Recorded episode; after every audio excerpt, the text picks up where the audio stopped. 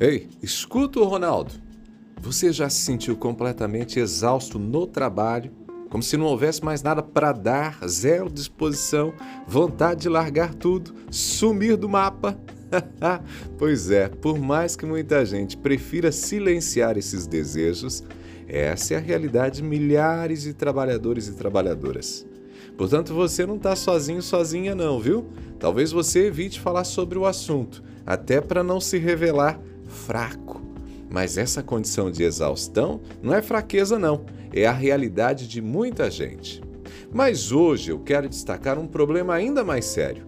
Eu quero falar sobre quando essa condição de exaustão, de cansaço, de desânimo com o trabalho se torna o que a ciência chama de burnout. O burnout, o esgotamento laboral, foi reconhecido como uma doença ocupacional pelo Ministério da Saúde em 2022 aqui no Brasil. Apesar de reconhecido como doença há pouco tempo, os estudos sobre burnout começaram ainda na década de 1970 e tratam dos efeitos do estresse crônico no trabalho, que resultam em esgotamento emocional e, claro, em perda de eficiência, de produtividade. Mas o que realmente significa estar com burnout? Imagine o seguinte: imagine acordar todas as manhãs sentindo um peso enorme nos seus ombros. Cada tarefa parece um monte intransponível. Cada e-mail ou telefonema, um gatilho para ansiedade. A ideia de, de ir para o trabalho, então, enche você de sentimento de medo, de apreensão, que parece consumir todo o seu ser.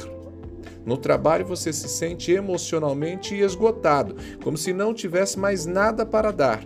A motivação está no chão. Você se encontra ficando cada vez mais cínico, não apenas em relação ao seu trabalho, mas também em relação aos colegas e clientes. Desempenho então começa a sofrer. Você se sente cada vez mais distante da sua identidade profissional.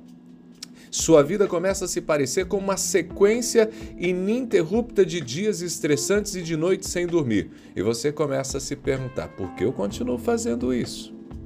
Este é o rosto do burnout.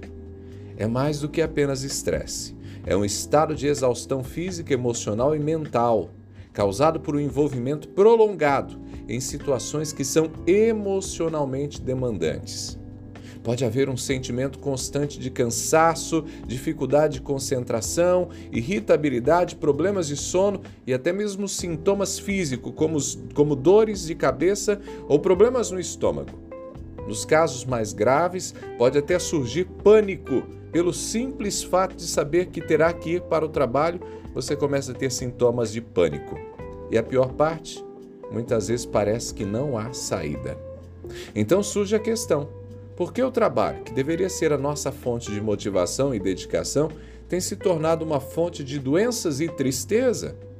Gente, a nossa era tecnológica ela acelerou processos e exigiu adaptações rápidas.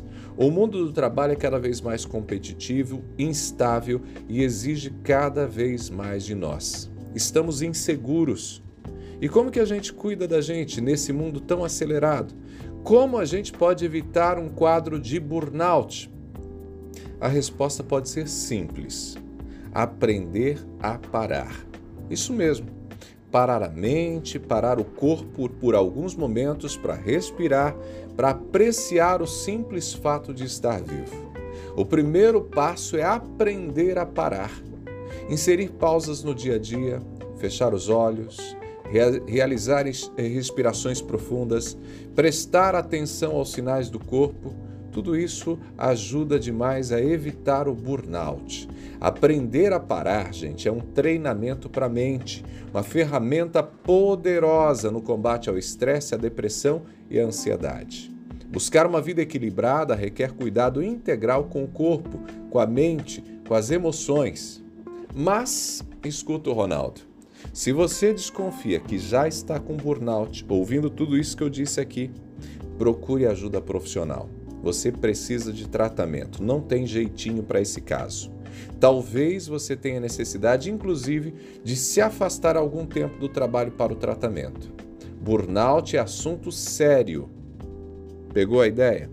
Lembre-se: cuidar de você não é luxo, cuidar de você é uma necessidade.